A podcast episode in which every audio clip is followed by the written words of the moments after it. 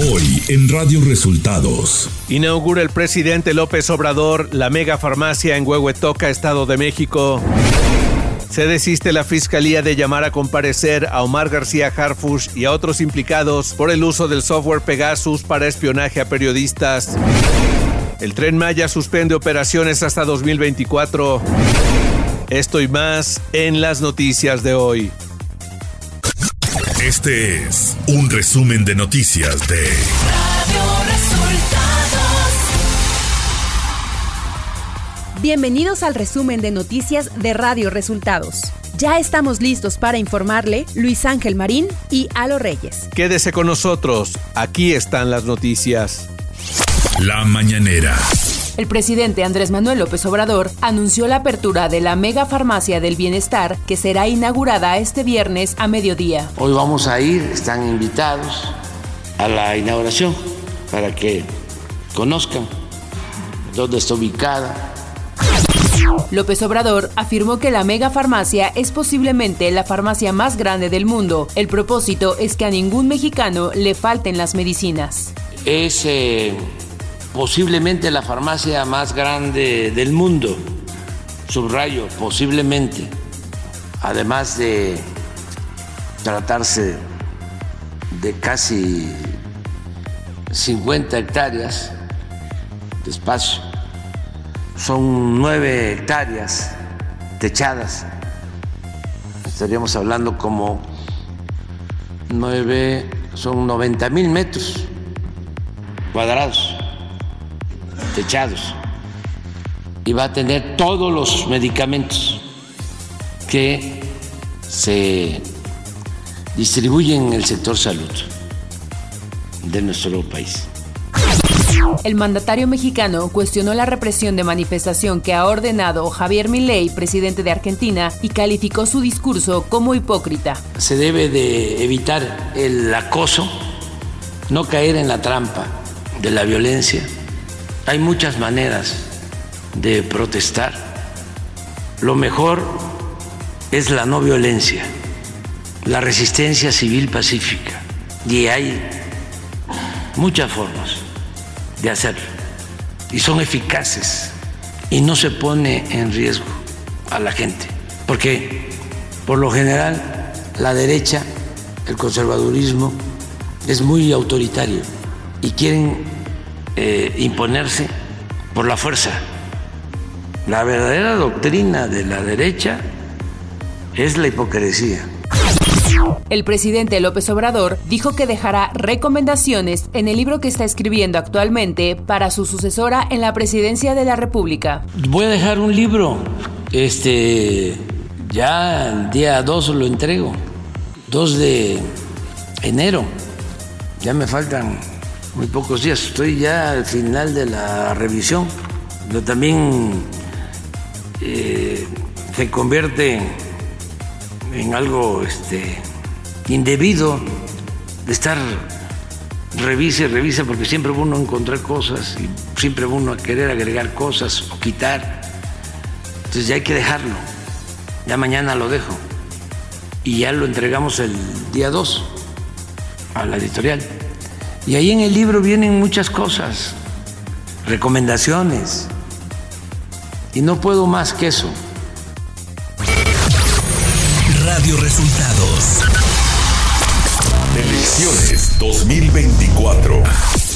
Integrantes del Tribunal Electoral del Poder Judicial de la Federación recibieron a la precandidata de Fuerza de Corazón por México, Xochitl Galvez Ruiz, como parte del diálogo que los magistrados de la Sala Superior sostienen con todas las fuerzas políticas y sociales del país, se informó en un comunicado. Sin la presencia de la un magistrado presidente del Tribunal Electoral, Reyes Rodríguez, ni de la magistrada Yanino Talora, los integrantes de la Sala Superior, Mónica Soto, Felipe Fuentes y Felipe de la Mata, se reunieron en sus oficinas con Xochitl Xochitl Galvez. En un encuentro con militantes y simpatizantes en Canacín, Yucatán, la precandidata de Morena, PT y Partido Verde, Claudia Sheinbaum Pardo, señaló que en Yucatán hay un desarrollo desigual que solo beneficia a unos cuantos, por lo que es necesario abrir paso a la 4T para que la prosperidad sea compartida con los que menos tienen. Sheinbaum afirmó que un crecimiento para todos y no para unos cuantos es posible en Yucatán con los principios de la cuarta transformación. La precandidata presidencial del PAN PRI y PRD, Xochitl Galvez, descalificó la política de salud implementada por el gobierno federal, quien pretende distribuir al interior de la República medicamentos almacenados en la megafarmacia ubicada en el Estado de México. Galvez Ruiz afirmó que la idea de una megafarmacia puede no sonar mal, pero lo que se necesita es que haya medicinas en cada una de las 190 mil localidades del país. El precandidato único de la mega coalición, integrada por Morena, PT, Partido Verde, Nueva Alianza Puebla y Fuerza por México, Alejandro Armenta, enfatizó que el desarrollo de la economía de las regiones en Puebla tiene un impulso importante en las remesas que envían migrantes a la entidad, quienes ahora destinan su capital para inyectarlo en el territorio poblano y se han convertido en la primera fuerza de inversión. Armenta Mier dio a conocer que proviene de una familia migrante. Además dijo saber lo que significa vivir aislado por miedo a que te detenga migración y afirmó ser hijo de migrantes. Nacional. La Fiscalía General de la República se desistió de llamar a comparecer a 31 personas, entre ellas a Omar García Harfuch, exdirector de la Agencia de Investigación Criminal en el sexenio de Enrique Peña Nieto, así como mandos y exmandos de la extinta Procuraduría General de la República, que fueron citados a declarar por el caso de espionaje con el software Pegasus a la periodista Carmen Aristegui. Los laboratorios farmacéuticos fabricantes de los medicamentos Endoxan, Darzalex y Vectibix para tratamientos contra el cáncer detectaron que circulan y se venden en el país lotes falsificados y en otros casos están destinados para mercados en otros países, no en el mexicano. La Comisión Federal para la Protección contra Riesgos Sanitarios, COFEPRIS, emitió una alerta a la población para advertir sobre posibles daños provocados por el consumo de dichos productos. Con motivo de la preapertura de la ruta Cancún-Palenque este fin de semana, el tren Maya suspenderá operaciones en su servicio a partir de las 11 horas desde ayer jueves 28 de diciembre y hasta el 1 de enero de 2024. En su cuenta de X, el tren Maya dio a conocer esta decisión. Por otra parte, para quienes habían comprado boletos para estas fechas, se les pide escribir al correo electrónico info arroba ventaboletostrenmaya.com.mx para reagendar sus viajes en las próximas semanas. Ciudad de México. El jefe de gobierno de la Ciudad de México, Martí Batres, anunció la puesta en marcha del operativo Fiesta de Año Nuevo 2024 para garantizar la seguridad y movilidad de los asistentes al concierto gratuito que ofrecerá el cantautor panameño Rubén Blades la noche del 31 de diciembre en la glorieta del Agüehuete, donde se espera una afluencia de más de 100.000 personas. El jefe de gobierno destacó que se extenderán los horarios de la línea 1 del sistema de transporte colectivo Metro y de las líneas 1 y 7 del Metrobús a fin de brindar a los asistentes servicio de transporte público al término de la celebración del Año Nuevo. Información de los estados. La Secretaría de Seguridad del Estado de México informó sobre la detención de una persona presuntamente relacionada con la extorsión a comerciantes de pollo en Toluca. El sospechoso también está ligado al grupo delictivo La Familia Michoacana, al que se le atribuye el secuestro de los cuatro polleros registrado la semana pasada. La Secretaría refirió que el detenido aparentemente pertenece a una célula del grupo delictivo michoacano y cuya función era hacer llegar mensajes intimidatorios a los comerciantes para que paguen una cuota. Resultado de un ataque armado perpetrado al interior de un establecimiento tipo tianguis de compra-venta de vehículos en la ciudad de Morelia, tres personas perdieron la vida en Michoacán. La tarde de este jueves, sujetos armados ingresaron a un lote de autos ubicado en la colonia Las Tijeras, donde lanzaron disparos en contra de las personas que ahí se encontraban. Las autoridades mexicanas han localizado los restos de dos de los diez mineros del carbón que resultaron atrapados y fallecieron en el accidente de la mina del Pinabete en el estado de Coahuila en agosto de 2022. La catástrofe puso de manifiesto los peligros a los que se enfrentan los trabajadores en las pequeñas minas de carbón no reguladas de México y puso también el foco sobre la empresa estatal CFE a la que la minera suministraba carbón. La carretera México-Toluca en el tramo La Marquesa Caseta La Venta Será cerrada la circulación en ambos sentidos desde el viernes 29 de diciembre a partir de las 20 horas y hasta el sábado 30 de diciembre a las 14 horas. Esto debido a las obras del tren interurbano El Insurgente, informó la Secretaría de Obras y Servicios de la Ciudad de México. Con ello, se inicia la segunda fase de construcción del sistema de transporte masivo. Economía.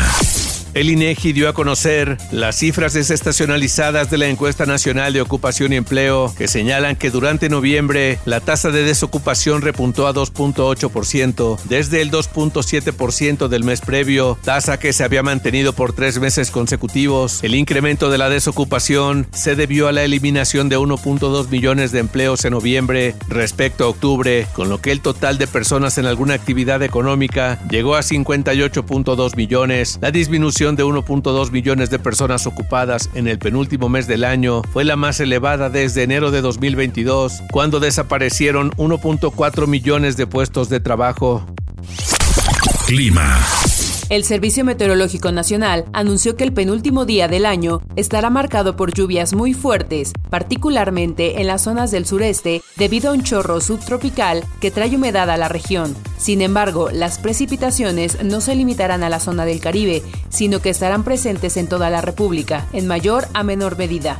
Además, se esperan lluvias muy fuertes e intensas en Puebla, Veracruz, Tabasco, Oaxaca y Chiapas. De acuerdo con el comunicado del organismo dependiente de la Comisión Nacional del Agua, habrá caída de aguanieve en las sierras de Coahuila, Nuevo León, Tamaulipas y San Luis Potosí. En el Valle de México se espera ambiente frío a muy frío con bancos de niebla y cielo medio nublado en el transcurso de la tarde, sin lluvia en la Ciudad de México y el Estado de México. Radio Resultados Internacional. El estado de Maine, en el noreste de Estados Unidos, anunció este jueves que Donald Trump no aparecerá en las papeletas de las primarias presidenciales republicanas de 2024. Esto en relación con el asalto al Capitolio de 2021, en virtud de que la decimocuarta enmienda de la Constitución, que excluye de responsabilidad pública a quienes hayan participado en actos de insurrección, la secretaria estatal de Maine, Sheena Billows, encargada de organizar las elecciones, afirmó que Donald Trump no está cualificado para ser presidente presidente el gobierno de Venezuela exigió este jueves acciones inmediatas para el retiro de un buque de guerra británico de las costas de Guyana. Esto en medio de la frágil tregua en la pugna centenaria entre ambos países por el Esequibo, un territorio rico en petróleo. Guyana no confirmó aún el arribo del buque británico que estaba ya en el Caribe y que anunció Reino Unido el domingo pasado. Se dirigía a la ex colonia británica para participar en ejercicios militares antes de terminar el año.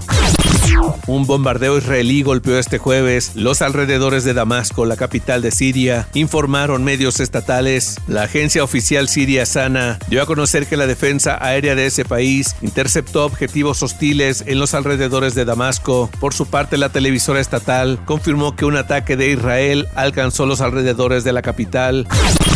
Y hasta aquí las noticias en el resumen de Radio Resultados. Hemos informado para ustedes Luis Ángel Marín y Alo Reyes. Radio